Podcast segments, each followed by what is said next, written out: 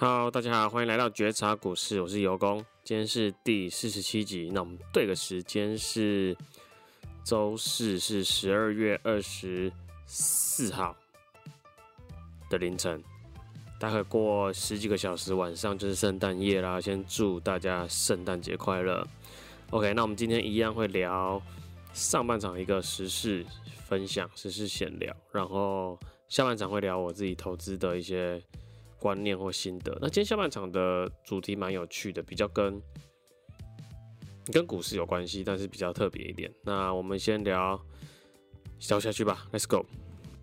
本周比较值得分享的时事，应该就是这两天最火红的吧。美国的参议院、众议院终于都通过了呃第二阶段的纾困疫情的纾困案，然后这次的金额通过金额有九千亿美元。那我们就来聊这件事的看法吧。那其实九千亿美元，嗯，其实是比预期的少了一些嘛。那但是有公认为是不无小补啦。这次主要内容有，呃，每人先发个六百元嘛，但是有排付条款，像是年薪十万美元以上的不能领是吗？我我看到的很像这样。然后反正就是其他就是每个人就是先领六百块再说啦。然后再来失业者每周可以领三百美。那领到明年三月的样子，OK，然后还有什么啊？什么一些付不出房租的族群啊，都可以补助，还有一些企业的一些薪资的一些补助等等，还有一些措施哦，还有一些什么疫苗的什么措施之类的，我看到这些内容。那其实尤公的感看法还是觉得真的可以再多一点，我觉得一人六百美对，呃。刺激真的不够，我觉得至少就至少要一千美，就三万三万台币左右，一人先一千美。因为现在美国疫情是最高峰的时候，其实你说真的，大家的工作其实有些都停滞，然后即便有工作，能在家工作或是有工能，基本上要出去工作就不太会减少嘛。那能在家工作就工作，可是其实我相信大家的一些加班啊、加班费啊、奖金等等都没有往年的来的那么好。那失业者就更不用讲，失业者你每周给他三百元，就等于大概台币不到九千嘛，对不对？那其实他其实生活下去勉勉强强可以生活啦，一个一个礼拜九千，OK 的。但是其实。就是对刺激消费还是我觉得是不太够力的，所以我认为啊，未来大型消费，如果说疫情美国还是没办法控制下来，没办法让工作者回到职场上的话，然后就只有真的没有之后的纾困的金额，或是等等下一季没有纾困案，新的纾困案或者金额没有调高的状况下，大型消费、奢侈品消费。可能就需求会下降，因为这个金额就大概够失业者他一些民生啊、小娱乐，可能还勉勉强强可以，就可能上个酒吧这样之类的。小娱乐、民生用品的需求可能可以提高，会够他们，绝对够他们用。然后大消费，譬如说要大到像家电，甚至换车这种，更不用讲，基本上就会比较大家都会想一下，到底要要不要把这钱花掉，花在这个地方。等等的，因为甚至租房租主甚至还要拿去缴房租嘛，等等的。OK，那一样就是会看好民生消费品、原物料、小于一般的娱乐、一般的娱乐。那大型消费、奢侈品消费，可能尤工就比较自己比较不看好啦，分享给你们。那尤工最后还是希望未来美国能调高它关于疫情方面的纾困的金额。或者下一季度马上再补一个新的纾困方案，都是我乐见的。然后拜登说上任之后会再发更多的现金嘛，是他嘴巴说的啦，我们到时候来看。然后现在川普好像也，今天早上新闻，川普也不愿意签字嘛，针对这个九千亿美元，他认为太少了，所以他不愿意签字。那接下来我们会怎么演变？一样就看下去，我们才能知道更多的讯息哦。那今天上半场就分享到这，那你们也可以和周遭朋友讨论一下关于美国纾困案对于经济的呃帮助啊，消费支出啊有什么帮助？你们可以看周遭有投资股市，甚至有功自己是没投美股啦，你们有投美股的朋友可以互相讨论一下。OK，我们准备中场休息。来中场休息，今天分享周报酬。周报酬一样没有，这两周都还没换股子，呃，自己持股都没有换。那这周比较幸运一点，我的周报酬较上周三下午收盘，呃，成长了，就是涨了两点二点七个 percent 哦，所以我的持股总持股上涨了二点七个 percent 这样子。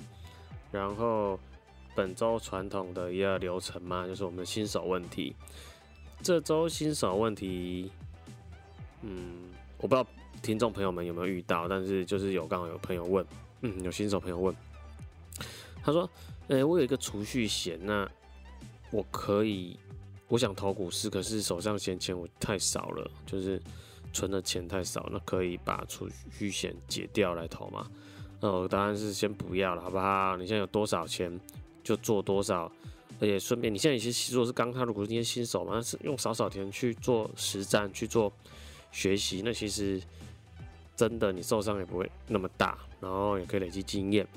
没有储蓄险一解约就比较麻烦，除非真的你是什么签到那种二十年以上的超久的，你现在才刚玩一两，才刚缴一两年，二十年就是好吧，就忍痛减，那才一赔一点点钱。就那五六年你缴了一半的，就缴完再说吧，好不好？OK，这就是我的回答，简短快速。那一样，我在每集的节目介绍里面都会有留，呃，我的像是留 Facebook，还有手机，还有 Line 的样子，还是没有忘记了。如果有需要有功提供的服务，台股一对一家教班波段操作的服务的技术分享、经验分享，还有我的一些研究企业、优质企业的订阅服务，都可以跟我做洽询。OK，那我们准备进入下半场的。投资心得或观念分享，补充一下哈，刚刚上半场还是我对股市，好像忘记讲到了我自己最后看法的结论。那其实有公认为自己还是看偏多看啦，哦，因为在货币政策以及经济复苏的脚步上都没有做转向的话，我还是偏多。但是这个多不是像今年四五月那个多，那个四五月那个多是在反弹上随便买，真的随便买买大便你也是涨。那现在这个阶段不是哦，真的还是要好好挑自己要投的企业，然后评估好它现在的价格是否会过贵，哦，谨慎一些，呃，偏多，但是在操作还有挑挑标的、挑企业要更优质一点哦，那评估上要更谨慎，这是我个人给大家建议。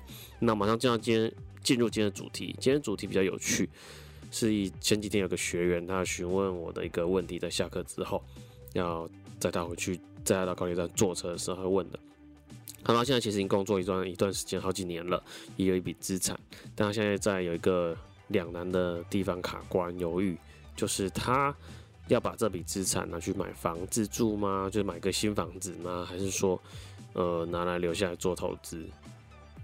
我不知道听众有没有有朋友有这种困扰。好，比如说你现在有两百万，或是。有三四百万等等，就可能你工作了一阵几年了，五六年、七八年存到的之类的，不知道。然后你可能有这种困扰，那我在那天就回答他，呃，这样这个问题其实蛮要考量到的是，如果只光跟大家讨论投资面的话，那我待会叙述完答案就非常清楚。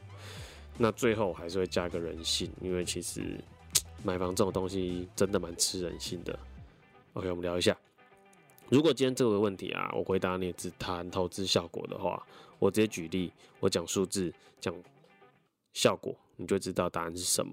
好，我先举我们在我自己新竹地区，如果你要两个成人，就是你和你老婆或女生的话，就和老公嘛，一对夫妻和小朋友三个人的空间，大概就是新房可能大概一千五百万左右，抓一千五。好，OK。那如果你很幸运的条件够好，你可以贷到八点五成。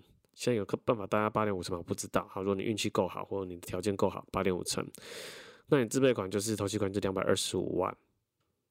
OK，那你得装潢吧，装潢，然后杂支那些一百万，然后可能要代书等等，真的什么一些税啊、手续费等等，可能就三百二十五到三百五是你要准备的现金头期款，可能就是你刚刚这位学员他说的，可能他的资产，他工作了许多年几几年下来的资产。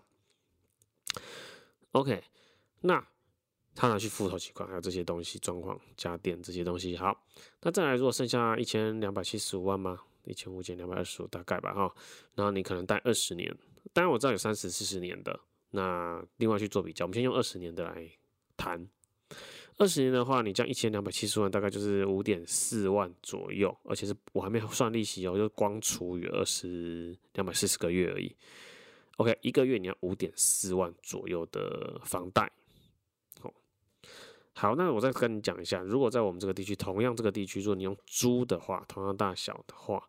大约是两万到两万五，那两万可能就是比较旧一点的，那两可能要贵一点，到两万五的话，两万六的话，可能就是比较新的。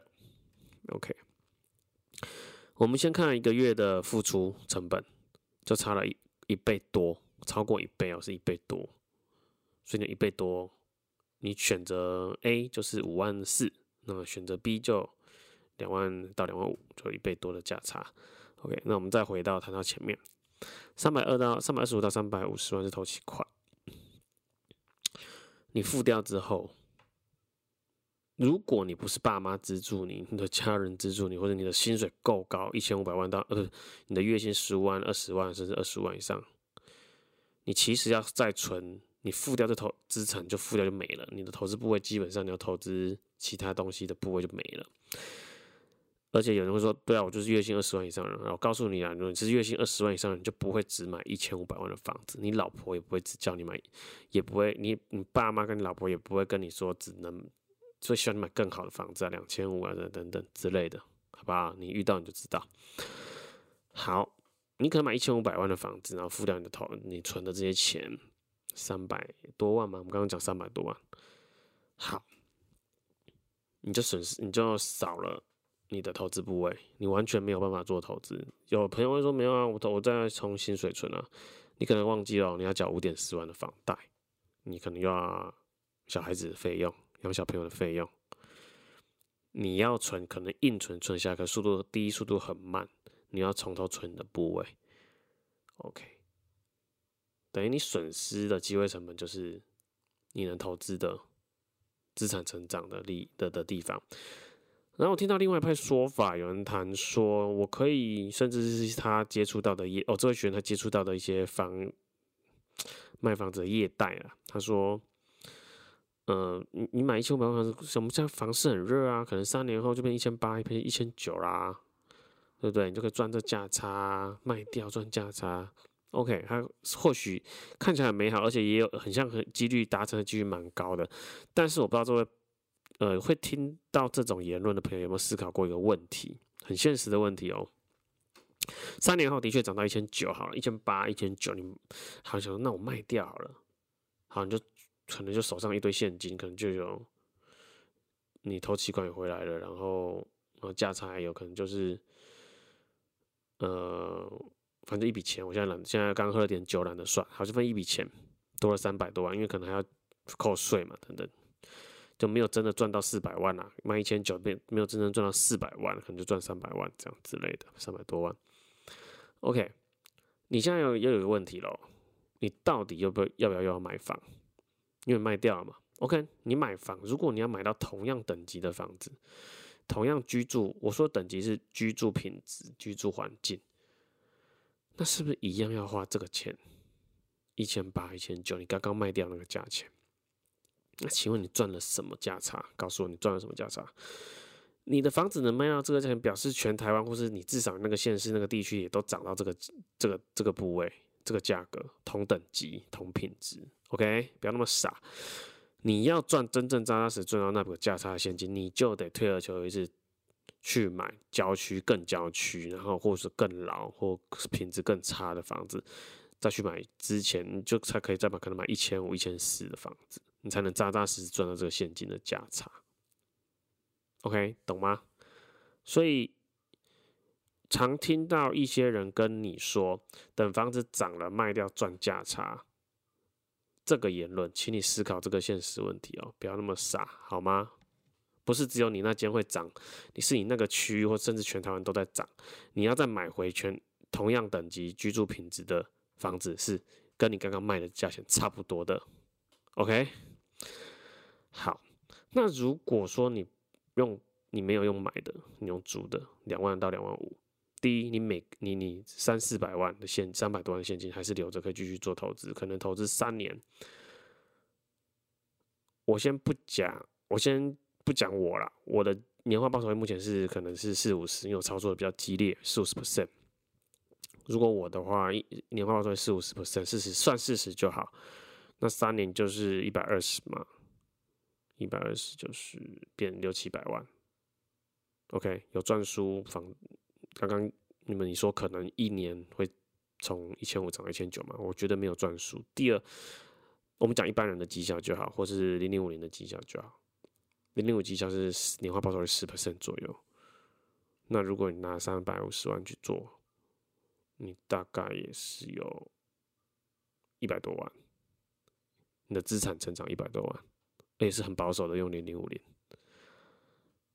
OK，但是你还多你你可能少思考了一个东西，租房子你刚只要月月支出是成本是两万五，好一点两万五，你又省了多少？两万九。这两万九，你可以提升生活品质，出国的次数，带孩子、带老婆的上餐馆的次数，生活品质，或是转。如果说生活品质本来平常就是你们家家本来就很省的，你可以转去再投资，让资产成长的效率、复利效果更好。所以我不知道你们在思考这个问题的时候有没有想到这么深、这么这样子去去思考。OK。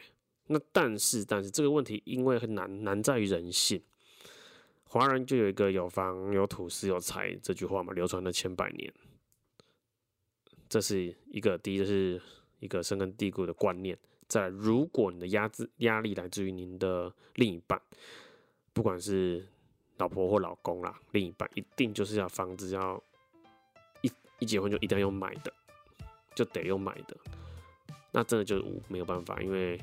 我觉得还是以家庭沟通的结论为主。好，我刚刚谈的都是以纯以投资效果或是资金运用的效果为主，是的选择的数数字。当然，如果你说我们回到人性，那个讨论者结果就是不一样的。OK，这就是我针对这个学员回答给他的答案。然后。我们这期节目就聊到这吧。喜欢有功决策股市的朋友，帮忙我订阅一下，也介绍给你周遭喜欢投资台股的朋友，分享一下，大家听一下，好吧？我们下周见，拜拜。